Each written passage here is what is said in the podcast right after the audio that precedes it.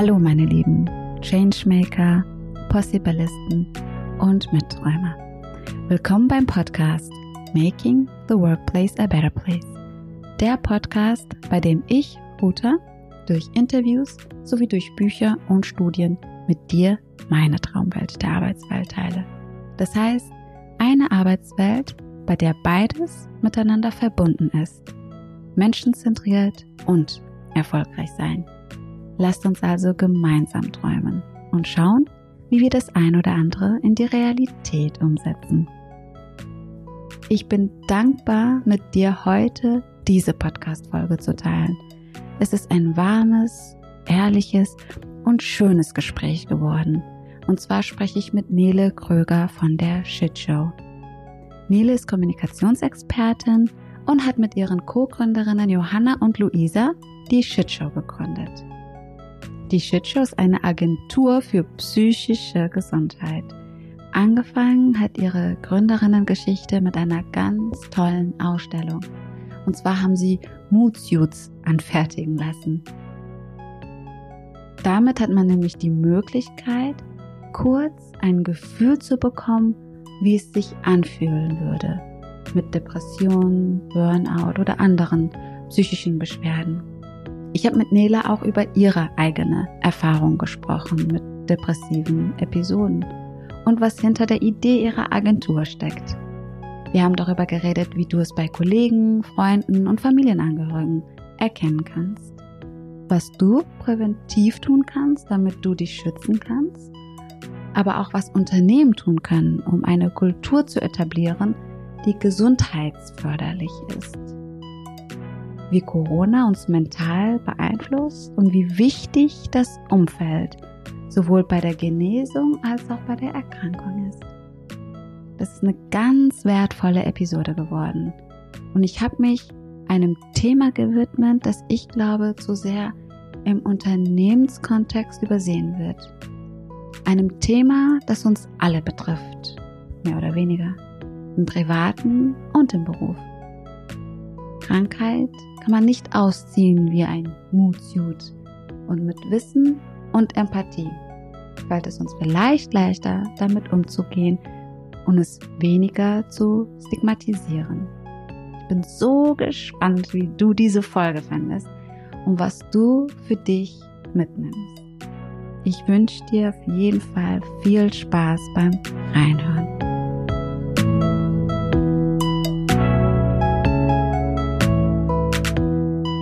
Ja, dann erstmal herzlich willkommen, liebe Nele. Ich freue mich total, dass du heute da bist und äh, die Zeit nimmst, um über ein sehr wichtiges Thema zu sprechen, wie ich finde. Und zwar das Thema psychische Gesundheit, mentale Gesundheit. Und ähm, als ich überlegt habe, okay, worüber möchte ich eigentlich so in meinem Podcast sprechen? Wenn es darum geht, die Arbeitswelt zu einem besseren Ort zu machen war jetzt psychische Gesundheit nicht das Erste, woran ich gedacht habe. Aber mir wurde klar, dass das ein sehr wichtiges Thema ist, wenn man ein sicheres Arbeitsumfeld ähm, erschaffen möchte und eins, wo man man selbst sein kann. Das heißt nicht, dass man sich wirklich immer outen muss, alles was man so ist, und ähm, aber trotzdem das auch ein wichtiges Thema ist. Und als ich dann überlegt habe, okay, mit wem könnte ich denn darüber sprechen? Äh, bin ich auf euch drei gestoßen und äh, habe erstmal euer Foto gesehen und gedacht, die sind aber sympathisch. Das sind bestimmt Psychologinnen. Hab dann euer äh, TEDx-Talk gesehen und dachte mir, wie cool, auch noch humorvoll und trotzdem mit der notwendigen Ernsthaftigkeit. Und ähm, vor allem dachte ich mir, es ist so wichtig, darüber zu sprechen, weil Betroffene, und mit Betroffener meine ich nicht nur die, die vielleicht erkrankt sind, sondern Betroffene sind ja auch die, die vielleicht Kollegen haben oder Kolleginnen oder Familienangehörige oder Freunde und nicht genau wissen, wie sie damit umzugehen haben oder können, um auch zur Genesung beizusteuern und ein Teil dessen zu sein. und ähm, dachte mir deswegen ist es, glaube ich, ganz schön, mal darüber zu sprechen und den äh, Zuhörern ein Gefühl davon zu geben, was denn möglich ist und dass sie am Ende des Gesprächs rausgehen können und sagen, ach, das ist ja gar nicht so, wie ich immer dachte, die, keine Ahnung, dunkle Person äh, ist irgendwie psychisch erkrankt und deswegen gar nicht in der Lage zu arbeiten, sondern dass das Menschen sind, die in unserem Umfeld sind und wir es nicht unbedingt merken, aber es leichter äh, für andere sein kann, wenn sie auch sich dessen das Ganze ein bisschen aussprechen könnten. Und äh, daher ähm, hoffe ich, dass wir auch dazu kommen, aber da bin ich äh, ganz fest davon überzeugt und sage schon mal Dankeschön und äh, würde gerne anfangen wollen mit Wer bist du eigentlich? Also wer ist Nele? Wie sah dein Weg aus? Warum hat dich diese, ähm, dieses Thema überhaupt dazu gebracht, mit äh, Shitshow zu gründen oder die Shitshow zu gründen? So, was ist dein Warum und was ist the purpose von Shitshow? Sehr, sehr gern. Ähm, ja, erstmal hallo ähm, und vielen, vielen Dank, dass du mich eingeladen hast, Ruta. Ähm, ich habe äh, die Podcast oder einige deiner Podcast-Folgen gehört und ähm, mir ist als erstes aufgefallen, dass du eine super angenehme Stimme hast. Und dann war ich so, ach ja, mit der will ich mich mal unterhalten.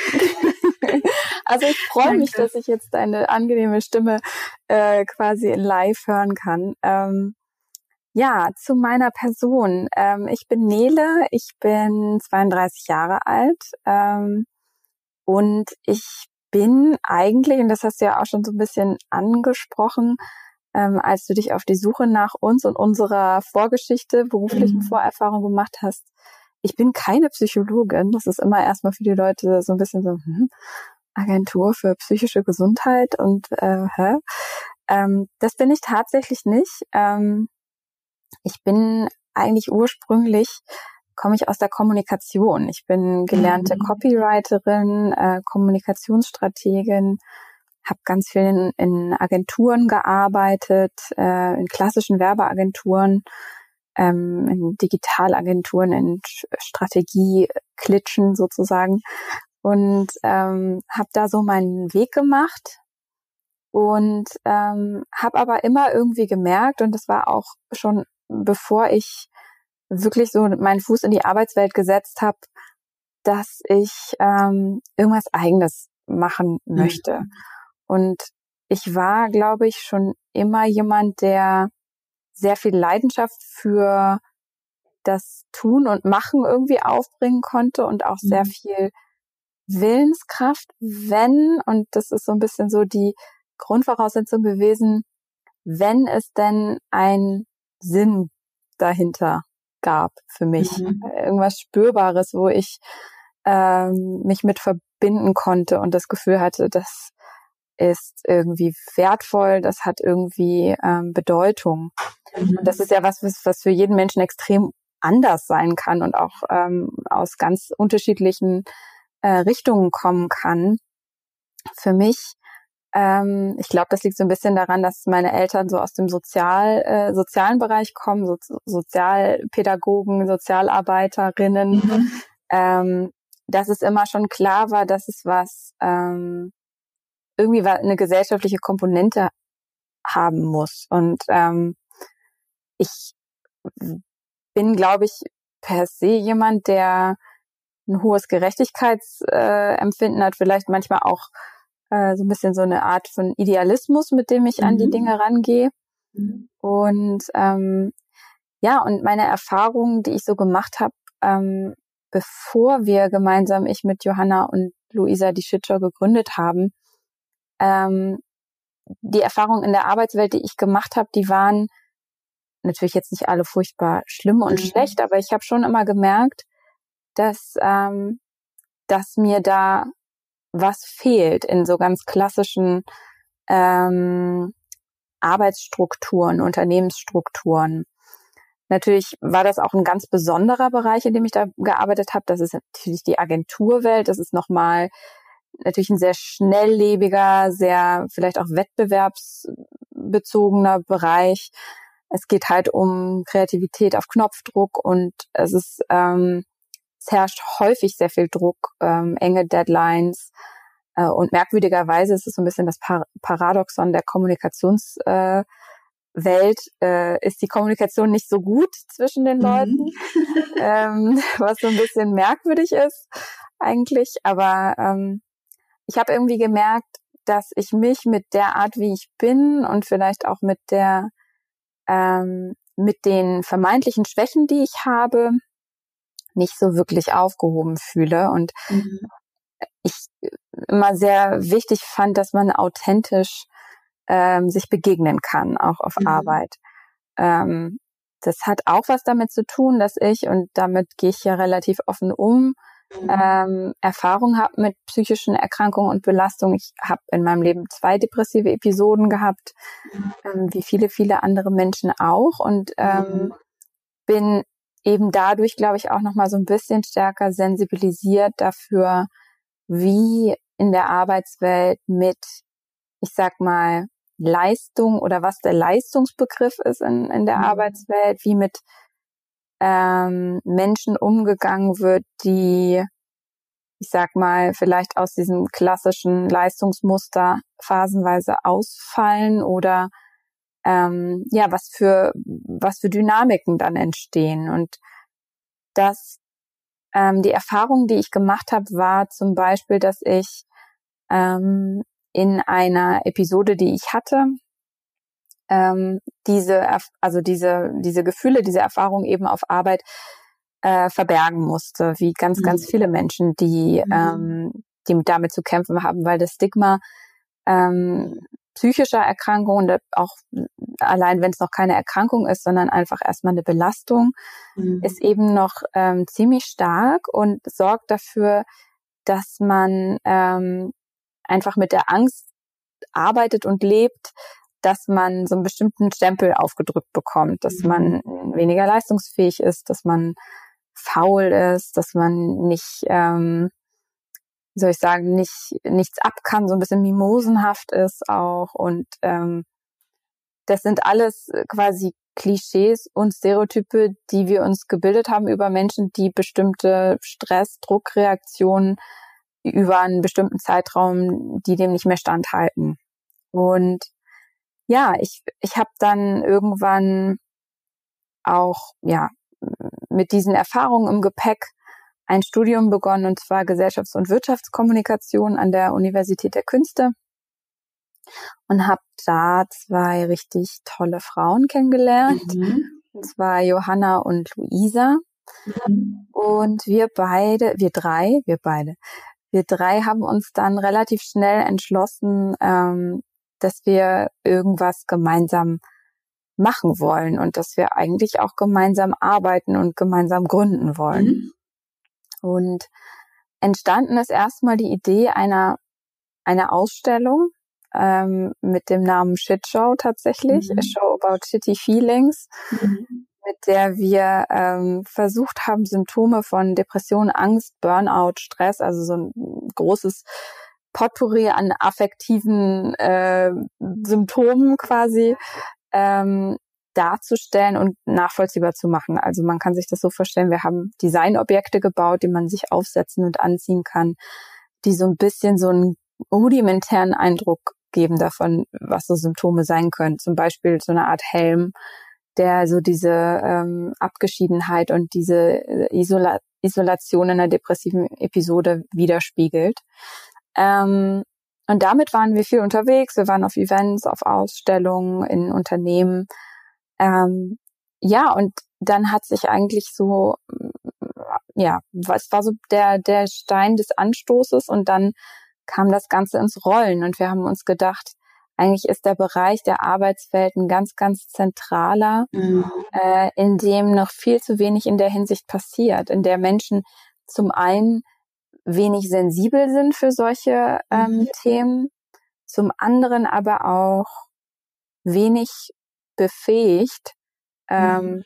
sich zu helfen oder dass ihnen geholfen wird. Also mhm. ähm, sowohl quasi das ganze Thema Entstigmatisierung als auch das Thema, wie schaffe ich es eigentlich eben nicht im Burnout zu landen oder wie mhm. spreche ich dann mit meinem Vorgesetzten über eine depressive Episode mhm. oder wie ähm, können wir im Team denn so kommunizieren, dass mhm. uns, dass es uns gut geht?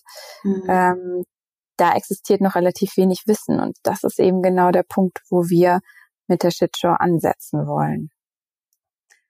Okay, das heißt, ich würde gerne nochmal zurückgehen wollen zu, du hattest zwei depressive Episoden. Beide waren während der Arbeitszeit, also in der Zeit, wo du gearbeitet hast oder auch während des Studiums?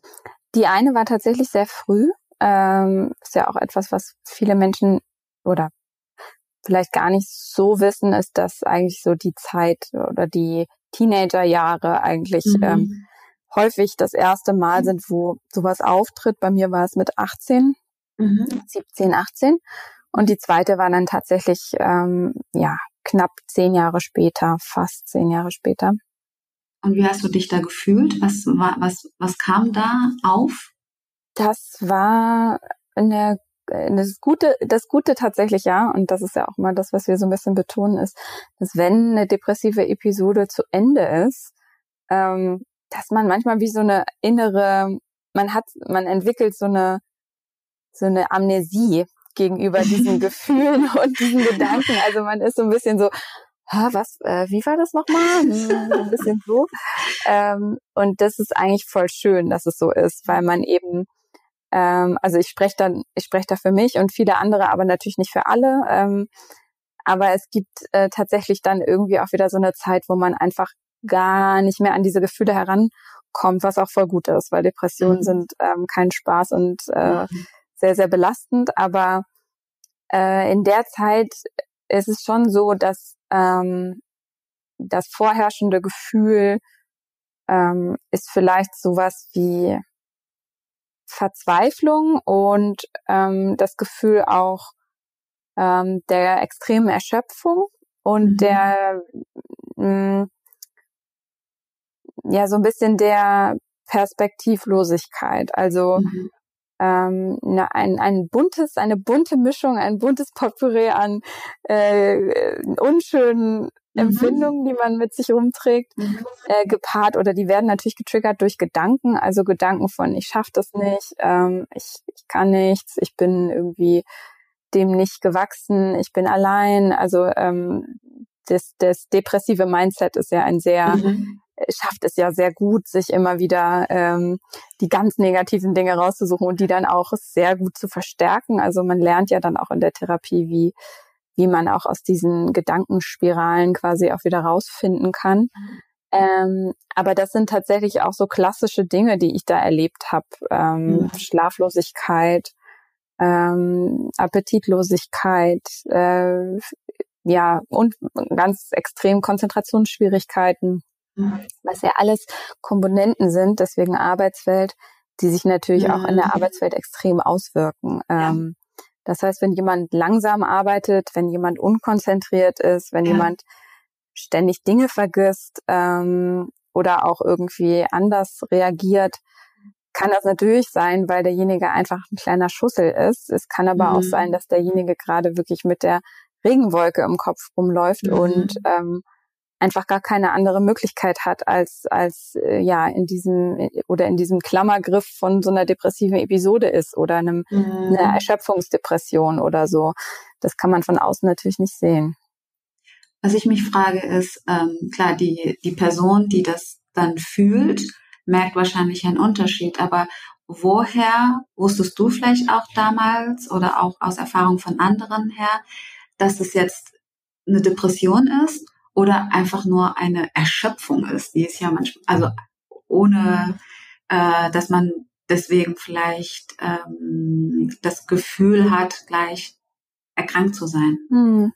Ja, das ist immer so eine ganz ähm, wichtige Frage, die uns auch häufig gestellt wird und natürlich mhm. auch eine heikle Frage, weil mhm. zum einen möchte man ja nicht ähm, sich selbst sofort pathologisieren, nur weil man irgendwie mal schlecht drauf ist oder wenn man äh, ja, wie du sagst, erschöpft ist oder nicht aus dem Bett kommt. Mhm. Ähm, zum anderen ist es tatsächlich erfahrungsgemäß für viele Betroffene aber wichtig, ab einem gewissen Punkt auch ein Wort oder einen Begriff dafür zu haben, mhm. um eben auch nicht das Gefühl zu haben, dass man sich das äh, als quasi eigenes Versagen mhm. ständig vorhält. So, mhm. warum, warum bin ich so? Und bei mir war es tatsächlich so, dass es über einen langen Zeitraum angedauert hat, dass die Gefühle sehr stark waren ähm, und dass ich ja, das ähm, also es gibt so klassische Diagnosekriterien, die Ärzte natürlich auch immer anlegen. Also da geht es einmal um die Dauer und einmal um die, um die mhm. Intensität. Mhm. Ähm, ich glaube, man spricht von zwei Wochen. Zwei Wochen ja. sind so eine ja. leichte, dann geht's irgendwie los mit ähm, mittler, mittelgradig und dann, dann schwer irgendwann. Und die Intensität, ähm, ja, das, da kommen dann so verschiedene Symptomkategorien zusammen. Also mhm. äh, habe ich noch Freude an dem, was ich tue und so weiter. Ähm, und ich habe dann Gott sei Dank äh, bei meiner ersten Episode einfach auch dadurch, dass meine Mutter auch ähm, eben in diesem ganzen therapeutischen Feld mhm. schon irgendwie einen Fuß drin hatte, ähm, sehr schnell Hilfe bekommen und habe auch mhm. sehr schnell gewusst, was da passiert. Mhm. Ähm, das ist ja tatsächlich nicht bei jedem der Fall. Also ja. glaub, es gibt da so ganz erschreckende Zahlen. Irgendwie ist es so, dass zwischen den Auftreten der ersten Symptome und dem äh, ersten Hilfegesuch oder dem Hilfe bekommen im Durchschnitt zehn Jahre vergehen ähm, in Deutschland. Also es ist schon, glaube ich, das spricht schon dafür, dass das Wissen darüber, wie fühlt sich sowas an, was ist es und was hat das für Namen, einfach bei vielen noch gar nicht so richtig angekommen ist. Ja. Warst du dankbar dafür, als du es dann wusstest, oder hat dich das eher erschrocken? Ähm, ich glaube, ich war tatsächlich erleichtert. Ähm, das liegt aber auch daran, dass ich eben in einem Umfeld aufgewachsen bin, in dem mhm. das Wort äh, Depression oder psychische Erkrankung oder psychische Belastung jetzt nicht so stark mit Stigma belegt war mhm. und ich das halt einfach aussprechen konnte mhm. oder das auch annehmen konnte. Ähm, ich glaube, was natürlich sehr bitter ist, ähm, in der ganzen Diagnosefrage ist, dass man in Deutschland ja, in anderen Ländern auch, aber ich weiß es speziell äh, hier, von hierzulande, dass man hier ähm, natürlich auch Nachteile mit so einer Diagnose mhm. bekommt. Also mhm. das ist ja der Grund, warum viele vielleicht ähm, das lieber nicht annehmen oder wenn der Arzt sagt, na ja, das könnte vielleicht auch eine depressive Episode sein, ähm, dann eher sagen, nee, nee, ähm, das auf gar keinen Fall auf den Zettel schreiben. Ähm, das möchte ich überhaupt nicht haben. Also Beispiel Berufsunfähigkeitsversicherung und so weiter. Also da gibt's vor allen Dingen für Selbstständige totale Hürden, was meiner Meinung nach ein totaler Skandal ist, weil es einfach mhm. die Leute natürlich in eine sehr starke, zusätzlich noch dazu in eine sehr starke ähm, Unsicherheit ähm, katapultiert. Aber ja, also von, von mir aus, also von meinem Empfinden aus, ist das ähm, nichts, war das nichts Schockierendes. Ähm, ich muss aber auch sagen, dass man gerade jetzt im Arbeitsalltag, und das ist ja auch der Spagat, den wir mit Shitshow gehen, ähm, wir sind natürlich, wir sind Beraterinnen, aber wir sind auch mhm. gleichermaßen erfahren in dem, was wir, was wir da reden. Also wir, wir haben da tatsächliche Real-Life-Erfahrung mit dem Thema.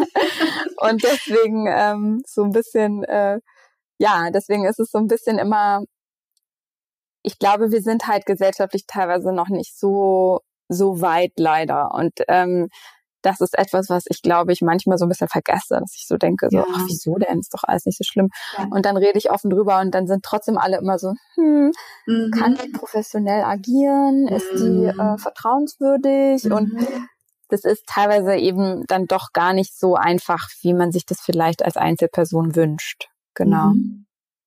Und ähm, hast du, bist du damals schon offen damit umgegangen oder erst jetzt mit der Shitshow? Ähm, ich habe das damals schon auch, glaube ich, Freunden und Freundinnen erzählt. Ich glaube aber, dass ich dass, dass da so wenig Verständnis, also es ist jetzt auch schon so ein paar Jährchen her, ich bin ja, auch nicht mehr die Jüngste, ähm, dass, äh, dass ich ähm, irgendwie am Anfang glaube ich, das erzählt habe und dann kam immer so ein bisschen was zurück, so, ach so, ja, okay, hm, Fragezeichen, keine Ahnung, lass uns über was anderes reden. Also ich glaube einfach so der, das Bewusstsein darüber, was das genau ist und so, das ähm, ist tatsächlich auch was, was erst bei mir über die Zeit gewachsen ist. Mhm. Ähm, ich zum Beispiel auch gemerkt habe, so, naja, eine, äh, wenn das einmal diagnostiziert worden ist und das äh, einmal mittelschwere depressive Episode da stand, dann wird das vielleicht sogar noch mal wiederkommen, was mhm. mich dann äh, beim mhm. zweiten Mal irgendwie so ein bisschen eiskalt erwischt hat, wo ich dachte, mhm. was, das kommt jetzt noch mal wieder? Ich ja. dachte, ich wäre geheilt. Und das ist ein bisschen so, ein bisschen äh, empört darüber zu sein. Mhm. Ähm, aber ja, das lernt man mit der Zeit auch, äh, wie man damit umgeht und ähm, ja, was es bedeutet, dieses dieses Label zu haben quasi. Ja. Mhm. Du hattest ja gerade so schön gesagt gehabt, dein Umfeld, äh, auch deine Mutter, die hatten kein Stigma und deswegen war es jetzt nicht schlimm zu sagen, und ich habe eine Depression. Was für ein Umfeld, oder daran erkennt man ja erstmal, wie wichtig das Umfeld ist. Hm. Was für ein Umfeld ist denn gerade in der Arbeitswelt wichtig, damit man auch besser damit umgehen kann, damit man erstmal Wiss, erstmal ist natürlich das Wichtigste, Wissen zu haben, aber auch, ich, ich meine, ich habe selbst erlebt, wie Führungskräfte, wenn sie nur darüber nachdenken, total überfordert sind und am, am liebsten nichts damit zu tun haben wollen. Es soll irgendwie verschwinden und das war's. Aber das kann ja nicht die Lösung sein und das ist wahrscheinlich auch nicht das, was ihr äh, macht, sondern ihr unterstützt ja gerade da eine Unternehmenskultur zu haben oder eine Führungskultur zu haben, die das Ganze auch ähm, supporten kann. Wie sieht das denn ganz genau aus? Genau. Also einen wichtigen Punkt hast du auf jeden Fall schon mal angesprochen, das Wissen. Das ist natürlich die die Basis für alles mhm. sozusagen. Mhm. Und ähm, das kann man eigentlich auch gar nicht genug betonen, auch wenn es sich für viele dann immer so ein bisschen mh, mm, erstmal so ein bisschen unspektakulär anhört, aber tatsächlich ähm, kursieren derartig viele Mythen und ähm, auch Vorurteile in Bezug auf psychische Belastung und Erkrankungen rum, dass es immer schon sehr heilsam ist, wenn das Umfeld, speziell auch das berufliche Umfeld, ähm, einfach seine sein Denken in Frage stellt in Bezug auf Betroffene und in Bezug auf die Erkrankung. Ähm, das ist wirklich eine ganz, ganz große Voraussetzung und ähm, ich glaube, der zweite Punkt ist tatsächlich, dass man lernt, darüber in einer Art und Weise zu sprechen, ähm, die, die für den Betroffenen als solchen nicht überfordernd ist und, mhm. und gut ist, die sich auch quasi in die Unternehmenskultur, so wie sie ist, gut einbettet, weil nicht jedes Unternehmen hat eine Kultur, in der man ähm, mhm. kollegial und irgendwie mal zwischen Tür und Angel über sowas redet oder sich auch mhm. gegenseitig das Herz ausschüttet. Das muss auch mhm. gar nicht mhm. zwangsläufig sein. Viele Leute denken immer erst, ja, ihr wollt ja, dass jetzt alle darüber offen reden. Mhm. Aber darum geht es eigentlich gar nicht äh, primär, sondern es geht wirklich darum, einen guten Umgang damit zu finden innerhalb der Unternehmenskultur, die schon vorhanden ist. Und das kann ähm, wirklich einfach nur sein, dass man, dass man Safe Spaces oder sichere mhm. Räume schafft, in denen man sich über solche Themen erstmal ja ganz auf einer ganz informellen oder informierenden Art und Weise mhm. austauschen kann und ähm, seine eigenen Vorurteile überprüfen kann. Und dann ist es natürlich ganz wichtig, ähm, dass man sich anschaut, was ist denn eigentlich für uns als Unternehmen akzeptabel in Bezug auf ausfallende Leistungsfähigkeit. Mhm. Wie gehen wir denn mit Menschen um, die für eine bestimmte Zeit nicht mehr so leistungsfähig sind und was für mhm. Gründe akzeptieren wir dafür? Mhm. Äh, es mag vielleicht sein, dass wir sagen, derjenige, der ähm, mit einer Rückenerkrankung ausfällt mhm. ähm, und einen Bandscheibenvorfall hat, ja. ähm, der kann ähm, nach ein paar Monaten wieder zurückkommen mhm. und der wird ähm, hier auch nicht schief angeguckt. Aber derjenige, der jetzt ähm, mit einer akuten Angststörung ähm, zu kämpfen hatte und erstmal ähm, eine Therapie machen musste, eine Verhaltenstherapie und irgendwie wieder auf die Beine kommen musste, der, ähm, da wird dann gemunkelt oder da wird dann, mhm. das wird dann als, ja, da wird dann gleich der Stempel aufgedrückt, okay, die ist, ähm, die kann man eigentlich vergessen, die ist mhm. jetzt weg vom Fenster. Und also da geht's wirklich auch darum zu gucken, ähm, was akzeptieren wir denn als Unternehmen als, als Ausfall oder als Leistungsausfall und was nicht. Und wie gehen wir mit entsprechenden Menschen dann auch um. Und häufig geht's wirklich auch ganz konkret darum, Führungskräfte beispielsweise darin zu schulen, wie können sie erkennen, dass jemand mhm psychisch belastet oder erkrankt ist. Kann man das überhaupt erkennen? Ist mhm. das überhaupt und, und wo, wo liegt auch die eigene Verantwortung mhm. ähm, als Führungskraft und wo endet sie aber auch? Mhm. Ähm, ähm, das heißt, welche Fragen kann ich stellen? Was sollte ich vielleicht auch einfach vermeiden? Und ähm, ja, also es geht viel, jetzt wo ich so drüber nachdenke, hm, ich verstehe mhm. meinen Job. Nee, jetzt, gut, dass wir reden. Ja, gut, dass wir drüber reden. Jetzt, wo ich so drüber nachdenke, geht es, glaube ich, viel um das Thema Kommunikation und ja. ähm, äh, Kommunikation und Bewusstsein. Und ähm, äh, ja, und Korrektur der eigenen Annahmen, die man vielleicht hat. Und das ist so ein bisschen die Basis dessen. Und dann spricht man nachher auch wirklich darüber, über Arbeitsbedingungen, Arbeitsplatzgestaltung. Mhm. So, das sind so klassische Themen auch des betrieblichen, betrieblichen Gesundheitsmanagements, mhm. ähm, die dann nochmal viel tiefer auch in die Materie einsteigen und gucken, ähm, wertschätzende Kommunikation als ein Faktor, der natürlich auch ähm, psychische Gesundheit äh, also aktiv und sehr, sehr massiv auch beeinflusst. Also wie gehen wir hier denn überhaupt miteinander um? Da geht's dann so in diesen ganzen Bereich Prävention und Gesundheitsförderung natürlich auch rein.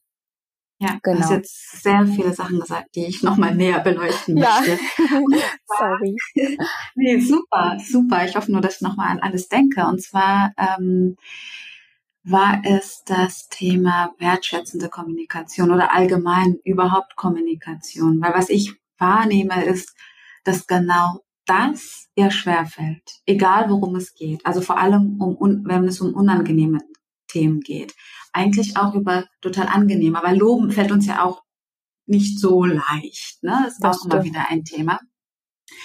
Und äh, am Ende geht es doch darum, sein Gegenüber oder seine Mitmenschen zu verstehen und ein Interesse zu haben. Und das haben wir irgendwie verloren. Ich frage mich, wann wir das verloren haben, wie wir das wieder zurückkriegen können, weil am Ende ist ja ähm, der Grund egal. Also ob jetzt jemand eine psychische Erkrankung hat oder ähm, ein Alkoholproblem hat oder eine schlechte Leistung erbringt, weil vielleicht keine Lust hat oder ähm, gerade geschieden wird und es äh, privat nicht so gut läuft und deswegen Auswirkungen hat auf die Arbeitswelt, geht es doch am Ende immer um die Kommunikation, um das Interesse seiner Mitmenschen.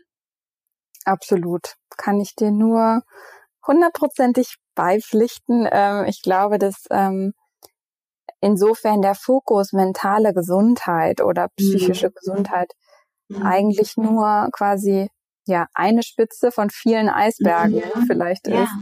Ähm, und darunter liegt tatsächlich immer ähm, eigentlich die, die, die Arbeitswelt oder die professionelle Rolle, die wir da ja. einnehmen, wieder anzureichern mhm. äh, mit, ja, mit, mit einem, mit, mit den menschlichsten ähm. Empfindungen und äh, ähm, Möglichkeiten, ähm, in Austausch zu kommen und wieder einfach der, dem ein, es hört sich jetzt auch sehr kitschig an, aber so ein menschliches Gesicht zu verleihen eben. Ja. Und ähm, mein Gott, ich glaube, ich war noch nie so schnulzig.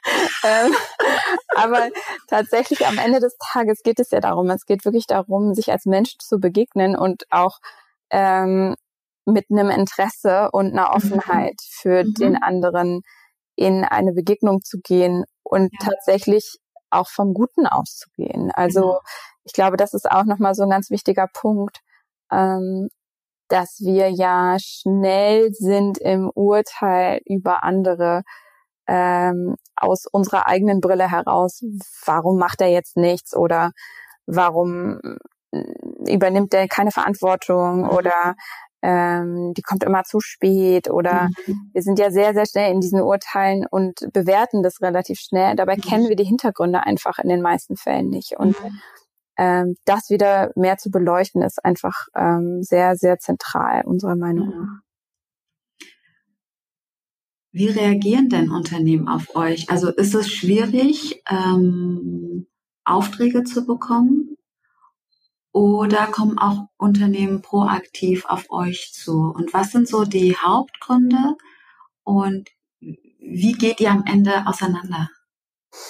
Ja, also ich glaube, was schon sehr auffällt, ist, dass das Thema psychische Gesundheit am Arbeitsplatz anfängt, immer mehr Kreise zu ziehen und immer relevanter zu werden. Und wir merken, und das freut uns total, dass immer mehr Unternehmen auch aktiv auf der Suche sind mhm. nach Lösungen.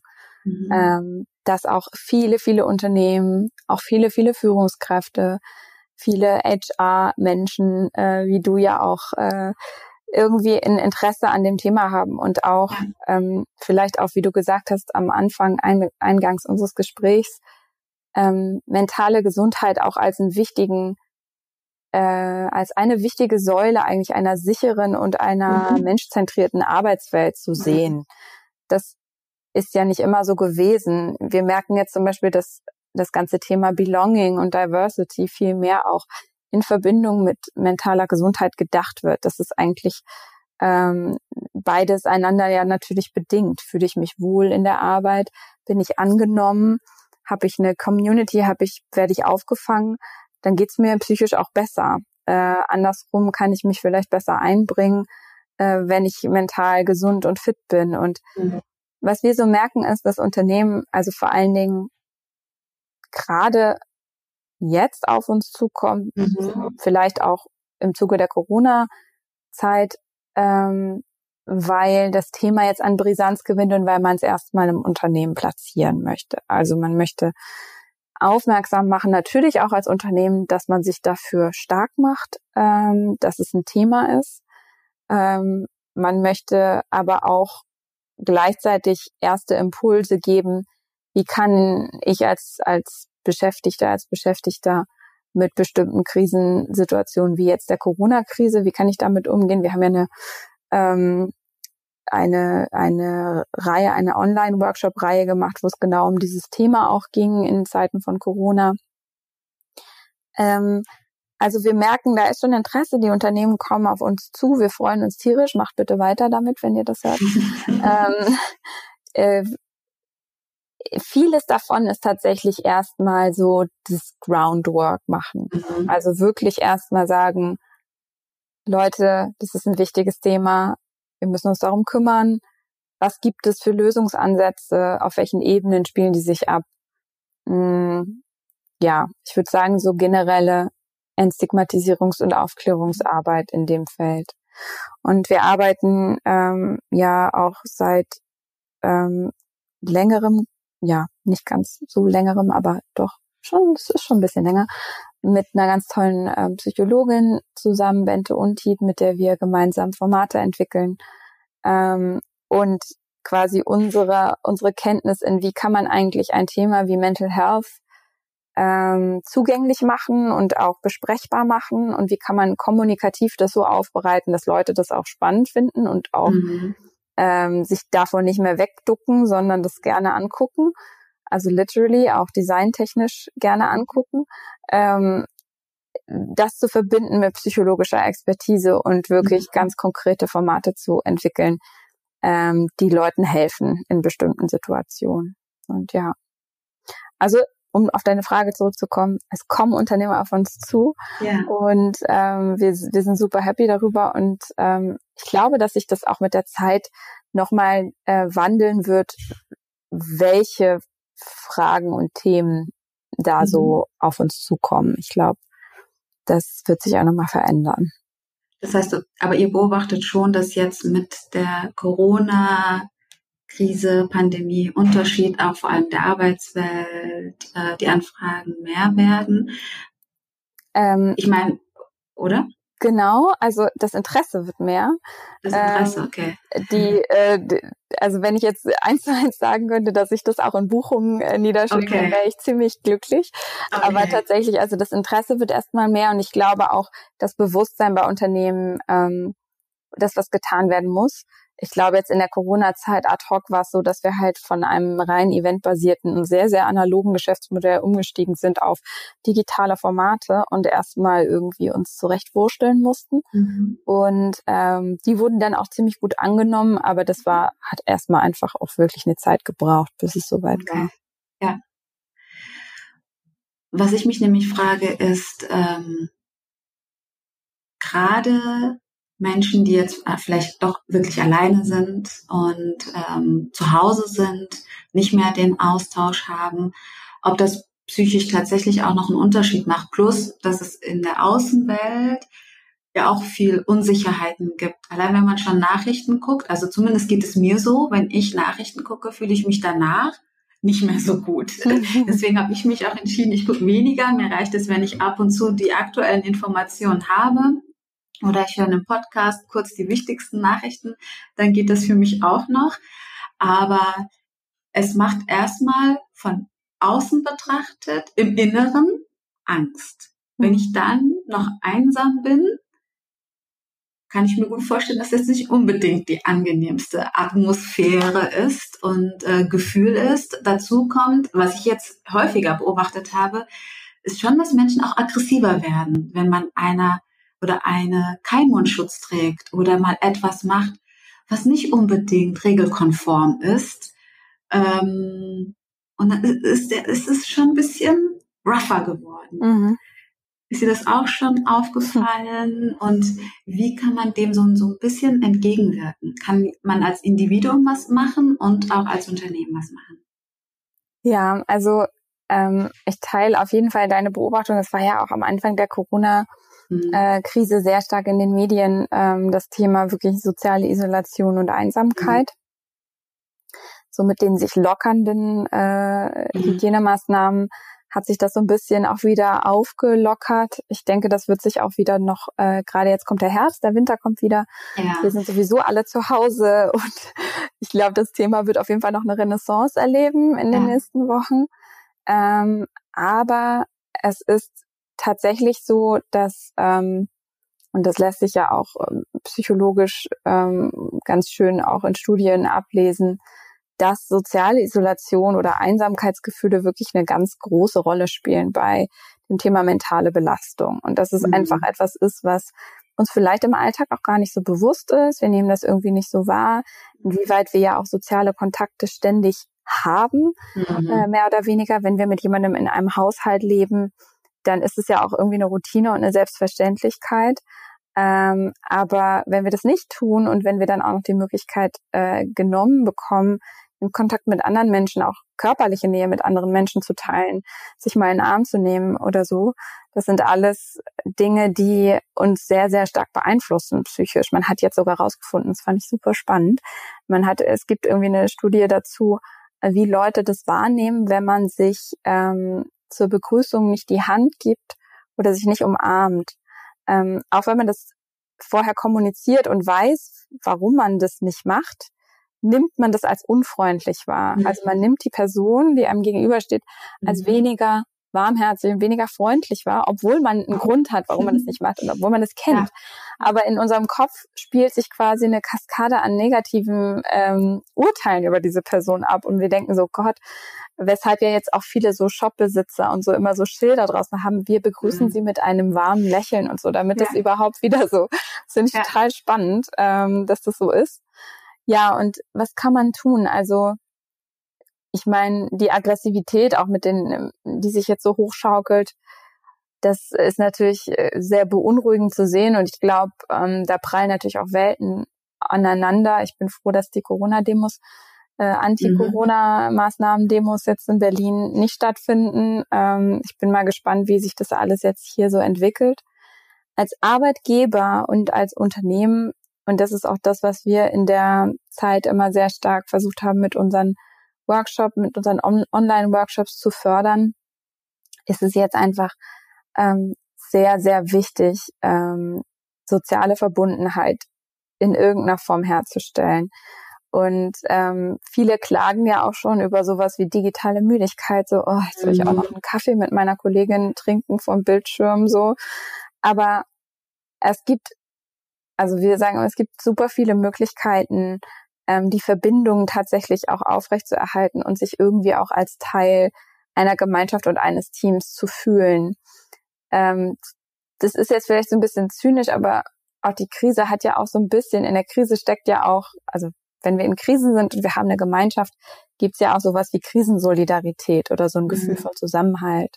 Und ich glaube, das ist einfach ein sehr, sehr wichtiger Motor gerade, damit wir uns nicht, ähm, ja, damit wir nicht diesen ganz vielen negativen Gedanken nachhängen, dass wir Menschen mhm. haben, mit denen wir teilen können, mit denen wir uns austauschen können. Und ähm, Arbeitgeber können konkret äh, Räume dafür ähm, schaffen, also Zeit, also auch wirklich Zeit dafür freistellen, zu sagen, hey, und heute Abend treffen wir uns mal, sei es jetzt online oder äh, Social Distancing Style und ähm, keine Ahnung, spielen was zusammen oder ähm, wir tauschen uns wirklich ganz informell darüber aus, was wir am Wochenende machen. Wir mhm. wir haben jetzt irgendwie Teams gehabt, die haben ähm, zusammen so Spotify-Playlists erstellt mhm. und irgendwelche ähm, äh, Yoga-Sessions morgens gemeinsam gemacht. Und also es gibt, muss nicht jedermanns Sache sein, so, aber es gibt, glaube ich, viele Dinge, die man gemeinsam machen kann, die auch nochmal mehr jetzt in solchen Zeiten das Gefühl von Verbundenheit ähm, unterstreichen und stärken. Man sagt ja, jeder vierte Erwachsene in Deutschland erfüllt so im Laufe, im Zeitraum eines Jahres die Kriterien einer psychischen Erkrankung. Das heißt ja eigentlich so ganz konkret auch übersetzt, dass mindestens jeder von uns eine Person kennt, die wahrscheinlich eine psychische Erkrankung hat. Und was kann ich als Router denn ganz konkret machen, wenn ich es ähm, wenn ich das Gefühl habe, meine Kollegin ist gerade in einer Episode oder äh, geht es gerade mental nicht gut? Ja, also ganz konkret ist da, ähm, ist immer so so schwierig, also ähm, weil man will immer so gerne so eine One-Size-Fits-All-Lösung äh, ja. haben. äh, bei dem Thema ist es tatsächlich manchmal gar nicht so einfach, eine zu geben, aber ich versuche trotzdem mal, das so ein bisschen auf so Grundprinzipien runterzubrechen. Also mhm. es ist so, ähm, es kommt natürlich ein bisschen darauf an, in welchem Verhältnis du zu dieser besagten Kollegin stehst. Ähm, grundsätzlich ist es aber immer gut, ähm, und das ist so ein bisschen so No-Brainer und alle wollen immer mit den Augen so, oh, ja klar, ähm, das Gespräch zu suchen und tatsächlich mhm. die Person ähm, darauf anzusprechen. Ähm, das ist natürlich wieder so eine heikle äh, Frage, weil viele Leute einfach nicht wissen, wie sie so ein Gespräch beginnen sollen und auch nicht, wie sie, ähm, was sie konkret sagen können in dem Fall, ohne dass es für sie selber oder für die betreffende Person äh, irgendwie unangenehm wird. Ähm, was da ganz wichtig ist, ist, dass man aus der eigenen Perspektive spricht. Also mhm. Formulierungen verwenden wie ich habe beobachtet, dass du dich in letzter Zeit vermehrt zurückziehst oder äh, mir ist aufgefallen, dass du ähm, irgendwie unkonzentriert bist, ist alles okay. Oder vielleicht sogar dann nochmal sagen, meinst oder stimmst du mir dazu oder mhm. glaubst du, dass ich das richtig sehe mhm. oder siehst du das anders? Also auch nochmal dem anderen die Möglichkeit geben zu sagen, hä? Was? Mhm. Nein. Ähm, aber diese ähm, erstmal eine sehr in, in, mit einer sehr offenen Haltung in das Gespräch reinzugehen und dann wirklich zu gucken, was, ähm, was offenbart mir die Person, vielleicht ja, vielleicht nein. Ähm, aber häufig ist es halt so, ähm, ist das schon mal, selbst wenn daraus jetzt kein konkretes, ja, mir geht es schlecht und ich bitte dich, bitte hilf mir, A, B, C kannst du tun, mhm. selbst wenn das daraus nicht entsteht, hat man damit schon mal eine Basis geschaffen und sehr, sehr viel mehr getan, als in den meisten Fällen passiert. Weil in den meisten Fällen äh, läuft es so ab, dass jemand das beobachtet und mit anderen Menschen darüber redet und derjenige oder diejenige das irgendwann mitbekommt und sich dann noch schlechter fühlt und dann beginnt so ein komischer Kreislauf, in der sich die Person dann vielleicht noch mehr von von dem Team distanziert.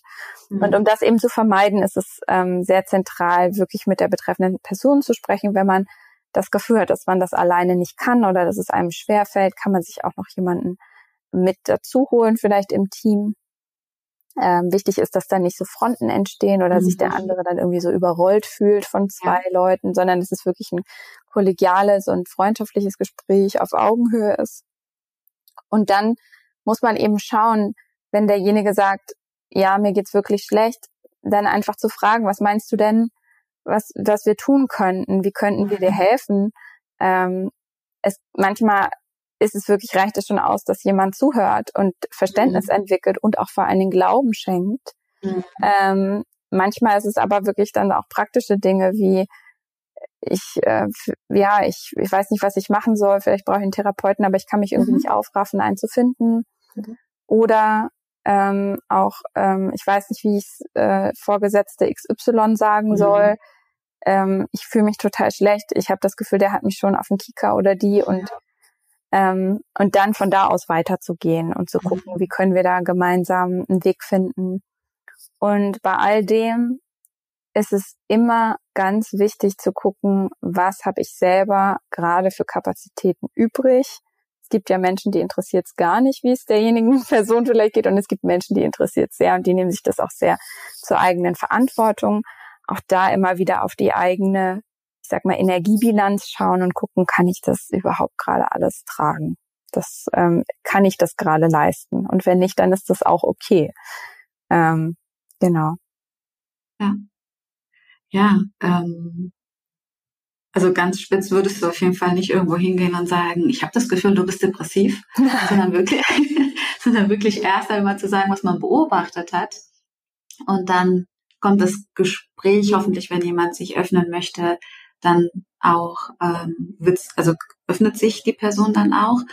Ähm, und dann kann man schauen, und was du ganz hat das irgendwann dazwischen gesagt, ist natürlich auch zu gucken, wo sind die eigenen Grenzen. Es geht ja jetzt nicht darum, dann auch äh, das Problem zu lösen, nur weil die Person sich vielleicht geöffnet hat, äh, sondern gemeinsam vielleicht doch zu gucken und wer könnte jetzt die richtige genau. Person sein, genau. die dann da Richtig. auch unterstützen kann. Ja. Richtig gut, dass du es nochmal sagst. Also ähm, man selber ist nicht in der Verantwortung, mhm. dem anderen also wenn, wenn gesetzt den Fall, die Person ist wirklich erkrankt, dann ist man als Arbeitskollegin und als Arbeitskollege ohnehin nicht die richtige Ansprechpartnerin, um dieses Problem zu lösen. Es geht ja bloß darum, eine Hilfsmöglichkeit mhm. überhaupt mhm. erstmal zu schaffen. Und das muss immer jemand sein, der, der professionell agiert und der da einfach Ahnung von hat. Dazu kommt, ich finde es auch eine, ein Thema von ähm, Respekt und Interesse. Wenn ich tatsächlich beobachte, dass äh, mein Kollege, meine Kollegin äh, unkonzentrierter ist oder sich mehr zurückzieht und nicht mehr so häufig mit äh, zum äh, Lunch kommt oder zum Kaffee trinken oder ruhiger geworden ist, das dann auch auszusprechen, weil ich ja auch I care, also ich interessiere, ich ähm, kümmere, will mich ja auch darum nicht kümmern unbedingt, aber wenn ich es äh, merke, ich finde das Wort Care so schön, aber ich frage mich gerade, wie ich es hm. ins Deutsche übersetzen würde. Das aber du weißt, was ich meine, ne? Ja. Ja, ja, das, äh, das, was du mit dem Wort Care meinst, das ist super interessant, weil es gibt, das Wort Care ist wundervoll und es ja. gibt kein deutsches Äquivalent. Es gibt mhm. ähm, das, diesen Begriff Fürsorge, Sorgen, Kümmern. Mhm. Es hat alles immer eine negative Konnotation und klingt immer nach Selbstaufgabe. Mhm. Ähm, und unserer Meinung ist es halt wirklich, also dieses Caring ist eher mhm. einander zugewandt sein und eine, eine, eine Offenheit und auch eine innere Bereitschaft zum mhm. Helfen, mhm. aber vielleicht mhm. auch eine gesunde äh, Akzeptanz und Liebe, die die mhm. eigenen Grenzen wahrt. Also mhm. es ist eigentlich so ein bisschen so eine Mischung aus beidem. Zu ja. sagen, hey, ich sehe das und das ist halt wirklich so eine Awareness, einfach eine Awareness für den anderen. Sagen, ich sehe das und ähm, es tut mir richtig leid, dass es dir nicht gut geht. Mhm. Ähm, kann ich irgendwas in meinen Grenzen, die da wären XYZ, für dich tun? Mhm. Ähm, und ich glaube, das ist ähm, das ist, das, das reicht vollkommen aus, äh, tatsächlich präsent zu sein für den anderen oftmals. Und äh, es muss gar nicht darüber hinausgehen in den meisten Fällen.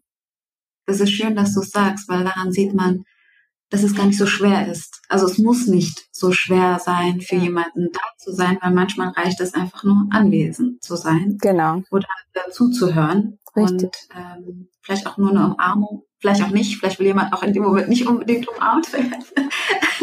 Aber ja, einfach auf, auf sich, glaube ich, auch zu hören, dass ja. man schon das Richtige macht, wenn man mit dem wohlwollenden Menschenbild daran geht. Richtig. Äh, glaube ich, kann man gar nicht so viel falsch machen. Und wenn dann wird es die Person schon sagen. Richtig, und, und man kann immer fragen. Das ist ja, ja, das, das ist ja genau der Punkt. Also ich glaube, Leute haben immer Angst, ähm, Leute auch offensiv nach Dingen zu mhm. fragen. Mhm. Also gerade mhm. das Thema Umarmung finde ich eigentlich voll schön, mhm. weil so dieses ganze Thema Consent, inwieweit nähere ich mich einer Person, was ist angemessene Nähe für diese Person. Ich kann ja einfach fragen, wäre es okay, wenn ich, oder möchtest du gerne, dass ich dich jetzt in den Arm nehme, oder wäre es mhm. okay, wenn ich dich in den Arm mhm. nehme, oder ja. Ich hätte jetzt das Bedürfnis, dich kurz mal zu drücken. Ja. Mhm. Ist das okay für dich? So. Ja.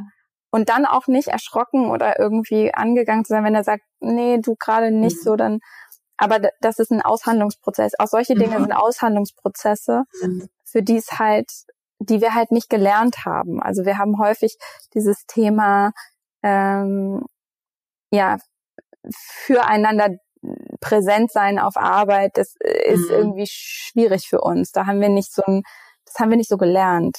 Mhm. Wir sind halt alle. Ja, weil wir in der Zeit nicht produktiv sind. Genau. Also, ne, du ja, weißt, richtig. Produktivität, ich meine, genau. Richtig, genau. Was wäre denn so euer eure Vision, euer Wunsch, was ihr mit The Shit Show erreichen könnt? Ähm, ja, man sagt ja immer, dass so purpose-getriebene Unternehmen sich irgendwann selber abschaffen, weil ja.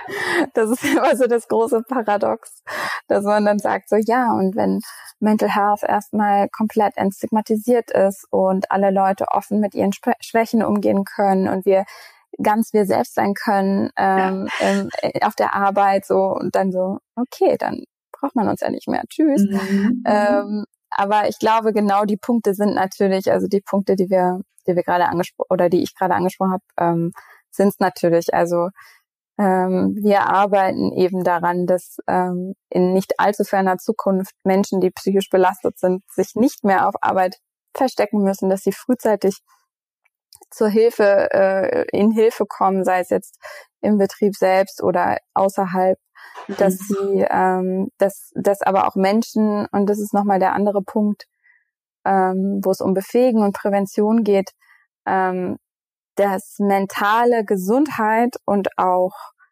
ähm, ja und unsere geistigen und emotionalen Kapazitäten, die wir als Menschen halt haben, dass die als eine Ressource anerkannt werden. Mhm. Ähm, wir leben ja in einer sehr sehr schnellen äh, sehr vernetzten Wissensgesellschaft, die immer mehr auch davon abhängig ist, dass wir präsent sind, konzentriert sind, dass wir sehr viel Informationen in sehr kurzer Zeit aufnehmen können, ähm, dass wir gut miteinander kooperieren, ähm, dass wir uns gut verständigen können. Und dafür brauchen wir mentale und kognitive Kapazitäten. Wir brauchen unseren Kopf und unsere Gefühle und unsere Gedanken dafür. Und äh, wenn wir die auf der Arbeit ver verfeuern ähm, und nicht erneuern, das hat sich mhm. sogar gereimt, dann, äh, dann ist es sehr schade, weil das ist einfach ein sehr, sehr großes, ich mag das Wort ja nicht so gerne, Kapital, aber es ist tatsächlich ja. einfach ein großer Wert, den ja. wir als Menschen haben und ähm, eine Arbeitswelt, die dem mehr Rechnung trägt und die auch ähm, diese Dinge mehr schützt. Das wäre, mhm. ist, glaube ich, so das, woran wir woran wir ganz aktiv dran sind als Shitshow. Mhm. Mhm. Und äh, gibt es etwas, was man ähm, präventiv machen kann, als jetzt als Einzelperson erst einmal, um ähm, sich selbst, also sich mental gesund zu machen. Das ist ja auch nochmal ein Thema. Man muss ja nicht gleich in die Krankheit oder in die Belastung gehen. Manchmal ist es ja möglich, das auch äh, präventiv zu machen. Und aber aus der anderen Seite auch, ähm, weil das fand ich so schön in eurem TEDx-Talk, war ja immer ganz klar, es geht nicht nur um die einzelne Person, die jetzt krank geworden ist, sondern auch um die Person oder um das Umfeld. Was kann denn ein, wie müsste ein Umfeld aussehen, das einen auffängt und auf sich achten lässt? Mhm. Mm, ja, zu deiner ersten Frage. Also man kann auf jeden Fall ähm, präventiv was für seine eigene mentale Gesundheit tun. Ähm, viele Dinge, die ähm, die da draußen jetzt so aufploppen, sind natürlich, ähm, also die, die es jetzt auch schon mittlerweile gibt und die irgendwie sehr en vogue sind, mhm. ähm, wie so das Thema Meditation, Yoga. Ich meine, das machen viele Menschen und das äh, auch aus gutem Grund, weil es einfach mhm. Dinge sind, die extrem hilfreich sein können mhm. für das Individuum und ähm, die ähm, eben die, ich sag mal, den Kopf, den Monkey Mind äh, mhm. so ein bisschen runterfahren, das Stresslevel runterfahren. Das muss aber eben nicht zwangsläufig Yoga und Meditation sein, sondern es kann auch was anderes sein. Es kann, ähm, ich habe neulich eine lustige Studie darüber gelesen, wie ähm, wie Gärtnern positiv auf mhm. die mentale Gesundheit wirkt. Mhm. Tatsächlich liegt es an verschiedenen Gründen. Zum einen, weil man auch da in so eine Achtsamkeit, Achtsamkeitsmodus äh, reinkommt. Also man beschäftigt sich mit einer Sache, mit Hingabe und konzentriert sich wirklich auf den Moment, was natürlich sehr viel Ruhe reinbringt und erstmal das zentrale Nervensystem so ein bisschen äh, beruhigt. Zum anderen ähm, senden Pflanzen tatsächlich auch so beruhigende Duftstoffe ab. Mhm. Wusste ich gar nicht. Aber ähm, genau, jeder, glaube ich, hat, kennt von sich ähm, so einen Bereich in seinem Leben, wo er sagt, da kann ich wirklich einfach komplett entspannen und da mhm. bin ich ganz bei mir. Mhm. Ähm, ich habe das ganz oft beim Musik hören. Ja. Ähm, es gibt Menschen, die haben es beim Tanzen. Das heißt, man kann auch eine Nacht im Club verbringen, ähm, wenn das die eigene Meditation ist, dann ist das auch okay. Es ist halt einfach eine Frage, wie sehr mag ich mich und wie sehr möchte ich mir das, was mir wirklich gut tut, auch schenken. Und ähm, und vielleicht sogar erstmal eine Frage, kenne ich mich denn gut genug, um mhm. mir das auch regelmäßig zu geben? Und ich glaube, Menschen, die sich sehr gut kennen und die mhm. auch genau diese ähm, Tools bei sich äh, kennen, was kann ich denn machen, damit es mir, damit ich ausgeglichen bin, die sind meistens auch ausgeglichener, während Menschen, die sich da nicht so gut kennen und die vielleicht äh, eher dazu neigen, in Überarbeitung zu fallen mhm. oder lange Zeit lang ihre, ich sag mal, ihre Well-Being-Strategien mhm. äh, zu vernachlässigen, ähm, das denen vielleicht eher nicht so leicht fällt. Also das so mhm. zum, zum Thema mentale Prävention oder Prä Prävention mhm. im Bereich mentale Gesundheit. Da gibt es ganz viele andere Strategien noch. Aber das ist jetzt die, die ich ausgewählt habe. Ja. Ähm, und dann zu deinem zweiten Punkt, ein Umfeld, ähm, was quasi vielleicht auch ein bisschen präventiv wirken ja. kann und äh, die ja. Leute unterstützt ist. Ich würde sagen, da schließt sich so ein bisschen der Kreis, ein auch wieder achtsames und ähm, ein achtsames Umfeld mit viel Awareness für zwischenmenschliche Bewegung. Ähm, ich glaube, wir alle kennen die Situation, wenn wir in einer in einer Gesprächssituation sind und die Stimmung kippt oder mhm. ähm, das Gegenüber wendet sich ab oder mhm. ähm, es ist auf einmal gar nicht mehr so schön, sondern irgendwas ist off, sagt man ja im mhm. Englischen. Ähm, und ich glaube, dass diese, diese Sensibilität für genau solche, also eigentlich eine, ein empathisches Vermögen und eine Sensibilität dafür, wie sich äh, Beziehungen verändern. Und da eben nicht einfach drüber zu bügeln und zu sagen so, pff, ja gut, dann ist es jetzt halt so sondern wenn dann jemand mal den Raum verlässt und fünf Minuten nicht mehr reinkommt und man dann eben fragt, sag mal, was war das denn da eben? Und ich glaube, das setzt zweierlei Dinge voraus. Das setzt voraus, dass man sensibel ist für solche mhm. Veränderungen Es setzt aber auch voraus, dass man den Mut hat, diese Veränderung zu adressieren. Und ich glaube, das sind zwei Skills, die man lernen kann. Ja. Ähm, weil komischerweise erfordert es Mut. Und es ist manchmal viel unangenehmer, Dinge anzusprechen, als sie einfach unter den Teppich zu kehren. Mhm. Aber ich glaube, man kommt am, am Ende des Tages weiter, wenn man, wenn man sie anspricht und wenn man sie auch, wenn man sich erlaubt, es auch zu fühlen. Ich glaube, ja. das ist ein wichtiger Punkt. Ja. Ich kann ewig weiter mit dir sprechen. Und weil ich häufig das Gefühl habe, ich habe noch nicht alles erfahren, habe ich so ein paar Fragen mitgebracht, wo die wirklich ganz schnell gehen und du einfach nur dann sagst äh, ja oder nein oder dich für das eine oder andere entscheidest. Ja. So eine Art Quizfragen. Okay. Ähm, Joggen oder Yoga? Yoga. Vanille oder Schokoeis? Schokoeis. Meditation, Juhu oder Hokuspokus? Juhu. Meer oder Berge? Meer. Tiefenpsychologie oder Verhaltenspsychologie? Uh, ich habe Angst vor dieser Frage. da habe ich richtig Angst vor. Ähm, ich sage jetzt mal Verhalten. Mhm. Ja. Bedingungsloses Grundeinkommen, ja oder nein? Ja. Vier Tage Woche bei voller Bezahlung, ja oder nein? Ja. Kaffee oder Tee? Kaffee. High Heels oder Sneakers? Kommt ganz drauf an. Ich sage jetzt einfach High Heels. Mhm. Instagram oder Facebook? Instagram. Ja, okay, super, danke. Siehst du, so habe ich noch mal ein besseres Gefühl von dir. Ja. Äh, daher finde ich diese Fragen ganz, ganz lustig und äh, würde jetzt gerne mit meinen Schlussfragen beginnen wollen. Äh, die erste ist ja, wie stellst du dir die Arbeitswelt in zehn Jahren vor und wie würdest du sie dir wünschen? Also, die Arbeitswelt in zehn Jahren ist eine, in der ähm, ich arbeiten kann und meine eigenen Grenzen dabei bewahren und beschützen mhm. kann mhm. in der die Burnout-Raten entsprechend äh, sich äh, etwas äh, nach unten bewegen, mhm. bewegt haben.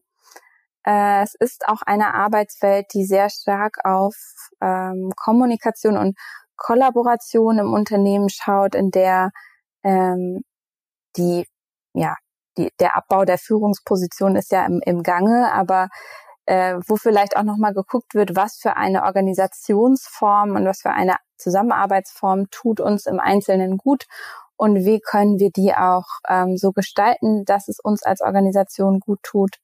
Das heißt, dass nicht zwangsläufig äh, Hierarchie über allem steht oder ähm, hierarchieloses Arbeiten, sondern dass wirklich auch menschzentriert geguckt wird, was ist denn für uns sinnvoll.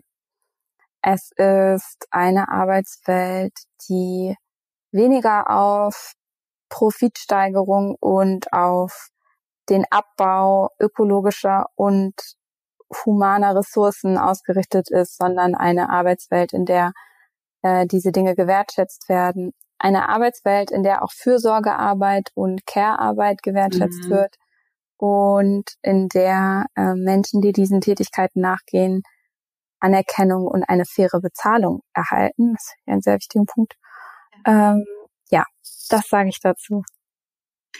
Ist das jetzt mehr Wunsch oder glaubst du auch, dass es tatsächlich real werden kann und wird? Mm, ich glaube, dass ähm, einige Punkte davon schon im Begriff sind, sich zu verändern. Ich glaube, dass die New Work-Bewegung, die ja jetzt eigentlich mhm. mehr die New Normal-Bewegung geworden ist durch diese ganzen Veränderungen, die wir jetzt hier erlebt haben, ähm, dazu schon einiges beigetragen hat.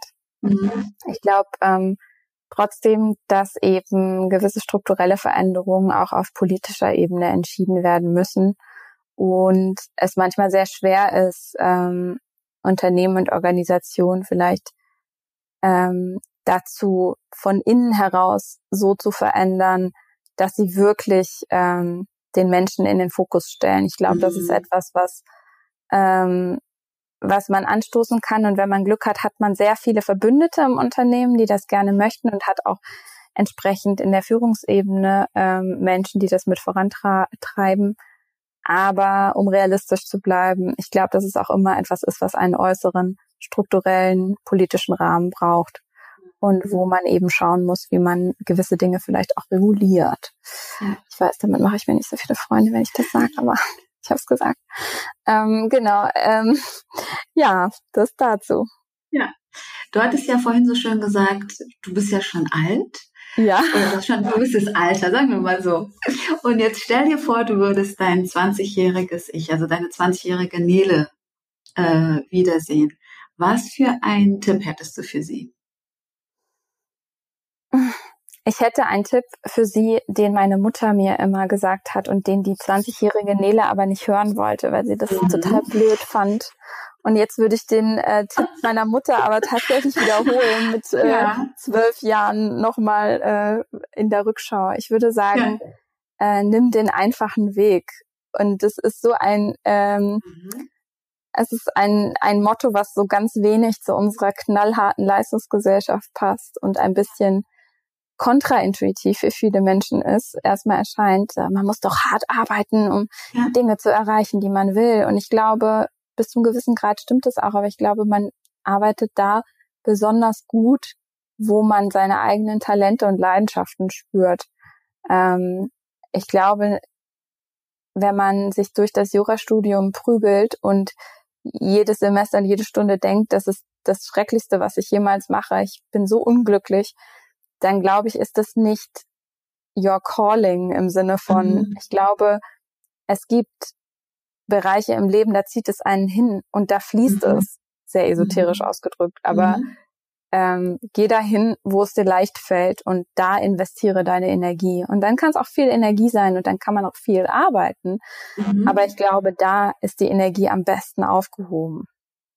Okay, aber jetzt verstehe ich es auch, weil ich hatte auch erstmal gedacht, hä, den leichtesten Weg. Das würde ja vielleicht, habe ich jetzt gedacht, übersetzt bedeuten, ähm, ach, vielleicht muss es nicht unbedingt ein Studium sein oder in die Gründung, weil das sind ja nicht unbedingt die leichtesten Wege. Ne? Aber ich das verstehe, stimmt. was du meinst, sondern es geht eher um deine Stärken zu stärken Richtig. und darauf zu gucken und jetzt nicht auf die Schwächen und zu gucken, dass man die Schwächen irgendwie dann Richtig. doch noch zu stärken macht. Genau. Äh, und ich kann mir gut vorstellen, dass eine Gründung nicht unbedingt der leichteste Weg ist, aber vielleicht der leichteste Weg, weil du weißt, du machst, du, du folgst deinem Herzen und deine Stärken. Also du sagst ja, du bist Kommunikationsexpertin und das merkt man ja auch. Und am Ende muss man keine Psychologin sein, um sich dem Thema zu nähern. Dazu kommt natürlich, dass du aber auch die Erfahrung gesammelt hast.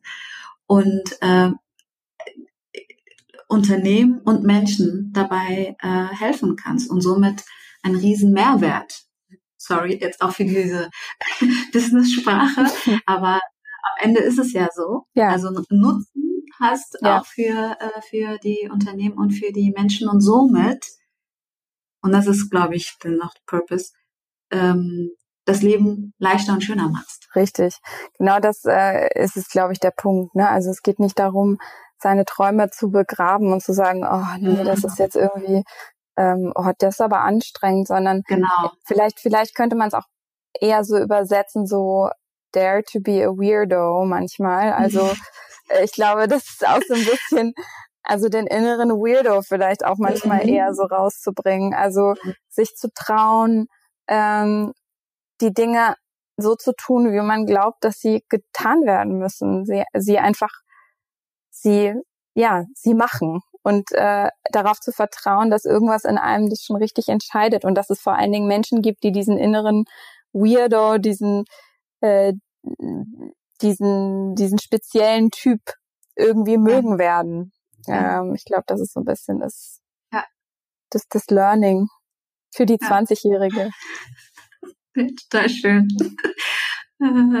Okay, dann kommen wir mal zu meiner letzten Frage. Ähm, welches Buch, Unternehmen oder Person würdest du gerne in meinem Podcast hören wollen und warum? Ja, tatsächlich ähm, gibt es ein Buch, was uns als Shitshow mhm. sehr geprägt hat in der Gründungsphase. Es ist auch noch gar nicht so alt, aber wir sind ja auch noch gar nicht so alt. Ähm, also wir als Menschen und auch nicht als Unternehmen. ähm, und zwar ist es ähm, äh, heißt es Starting a Revolution, jetzt habe ich es fast vergessen, aber mhm. ich habe es mir gerade nochmal aufgeschrieben. Das war mhm. smart, Nele, das war eine smarte Entscheidung. Starting a Revolution, und zwar ist es von Naomi Ryland und ähm, Lisa Jaspers, der Gründerin mhm. von Folk Days, diesem ökologischen Fashion-Label. Mhm. Und die haben ein Buch geschrieben über alternative, neue Wirtschafts- und Unternehmensformen. Mhm.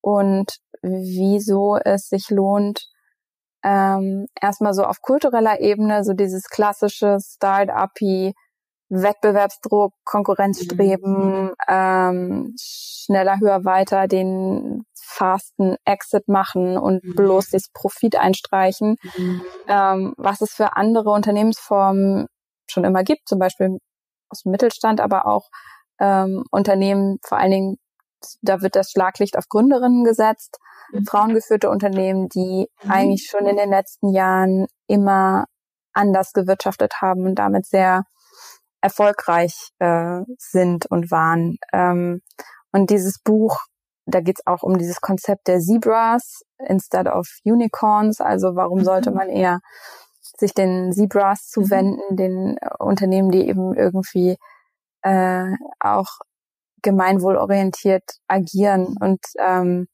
weniger profitorientiert. Mhm. Ähm, und das hat uns sehr stark die Augen geöffnet, auch nochmal in Bezug darauf, wie wir als Unternehmerin und als äh, Gründerin agieren wollen und warum das eigentlich für uns ähm, ja sowieso als Frauen auch in der Gründungs- und mhm. in der Unternehmenswelt ist ja sowieso nochmal ein eigenes Thema, mhm. aber auch als äh, ja drei Menschen, die irgendwie ähm, dieses schräge, weirde Pflänzchen Shitshow in der Welt pflanzen und gucken, wie es wächst und es eigentlich ganz gerne in seiner Weirdness behalten wollen, weil wir glauben, dass genau das, ähm, ja, genau das dieses Pflänzchen ausmacht. Anders gründen, anders Unternehmen ja. führen. So, genau. Super, danke schön. Ich danke dir ganz herzlich für das tolle Gespräch. Es sind jetzt doch mehr als eine Stunde geworden. Das macht gar äh, nichts. Hat mir sehr okay. viel Spaß gemacht. ähm, ich, mir fällt es jetzt auf jeden Fall schon mal leichter und habe diese Schwere da draußen und denke mir, ich bleib einfach mal so. Und wenn man wohlwollend daran geht, dann, äh, dann wird es schon. Und wird aber trotzdem noch mal genauer auf mein äh, Umfeld achten und äh, wünsche euch mit der Shitshow auf jeden Fall ganz, ganz viel Erfolg und dass aus dem Pflänzchen ein Riesenbaum wird. Hoffentlich. Und ganz, ganz liebe Grüße auch an äh, Luisa und Johanna und ich wünsche dir noch einen schönen Freitag, Nachmittag und ein schönes Wochenende. Das wünsche ich dir auch. Vielen, vielen Dank, dass ich hier sein konnte. Danke. Was für eine tolle, sympathische und empathische Person danke dir, liebe Nele, für das rührende Gespräch. Ich bin fest davon überzeugt, dass die Shitshow ein Erfolg wird. Wir brauchen nämlich dringend mehr Wissen, um mit einem Umgang daran zu gehen, dass die Arbeitswelt kein Ort ist, an dem man einen Schutzanzug anziehen muss, sondern in dem man man selbst sein kann, in Sicherheit. Ein gutes Beispiel mit dem Bandscheibenvorfall Warum wird das ohne zu zögern angenommen und eine psychische Störung oder Erkrankung nicht? Warum können wir unsere eigenen Vorurteile nicht bekämpfen und diese mit Wissen untermauern? Am Ende ist, wie so häufig, die Kommunikation der Schlüssel. Das Reden miteinander und nicht gegen oder übereinander. Um etwas zu verstehen und nicht um seine eigenen Bedürfnisse zu befriedigen sondern um sein Gegenüber zu verstehen, zu sehen und gegebenenfalls zu helfen. Auch wenn es nur ein Dasein ist, ein Anwesendsein, eine Umarmung, ein Streicheln oder eine Nachricht, ein Brief, manchmal sogar nur ein Emoji, Blumen. Es gibt so unendlich viele Ideen. Mein Traum wäre es, wenn mehr Menschen offen über ihre psychischen Beschwerden reden würden und wir alle erkennen würden, dass es Menschen sind wie du und ich. Dass sie in unserer Mitte sind, aber es ihnen nicht auf der Stirn geschrieben steht. Und das ist auch gut so. im Umkehrschluss müssen wir die offenen Menschen wohlwollend betrachten und ihnen Schutz anbieten. Dazu gibt es ein tolles Beispiel, das ich gerne mit dir teilen möchte. Und das haben die drei auch in ihrem TEDx Talk nochmal verwendet. Und zwar geht es um Madeline, die ihrem Team eine E-Mail geschrieben hat, weil sie einige Tage frei nehmen möchte, um sich auf ihre mentale Gesundheit zu konzentrieren. Die überraschend positive Reaktion vom CEO war grandios und beispielhaft. Er bedankte sich nämlich bei ihr für die Erinnerung, wie wichtig die mentale Gesundheit ist und diese zu schützen und nannte sie sogar ein Vorbild für diese Tat. Ich liebe diese Geschichte. Und zwar, weil sie aufgrund von Social Media für uns alle offengelegt wurde. Und es zeigt, wie wichtig jede einzelne Person ist. Denn ohne die positive Reaktion des CEOs wäre das eine traurige Geschichte und hätte auch anders ausgehen können. Das ist sie aber nicht. Und es endet mit einer wunderbaren Message. Wir sind alle ein Teil der Lösung. Wir sind alle mitverantwortlich, was für eine Gesellschaft wir als erstrebenswert erachten und welche Werte und welches Menschenbild wir wollen. Wen wir als unsere Vorbilder betrachten und wen wir aus unserer Gesellschaft ausschließen. So ein wichtiges Thema. Schaut euch die Arbeit von der Shitshow an. Nehmt ihre Dienstleistungen und Beratung an. Es lohnt sich. Beobachte deine Umgebung, beobachte dich. Sei gut zu dir und deinem Umfeld. We are all in this together. Du bist nicht allein. Tu es für deine Freunde, für deine Familie und für deine Kollegen. Tu es am Ende für dich. Danke danke dir fürs Reinholen und fürs Verändern dieser Welt. Danke an Nele und natürlich auch an Johanna und Luisa und das ganze Shitshow-Team. Eure Arbeit ist so wertvoll und ein Geschenk für die Welt. Let's all be the change we want to see in the world. Bis bald, deine Ruta.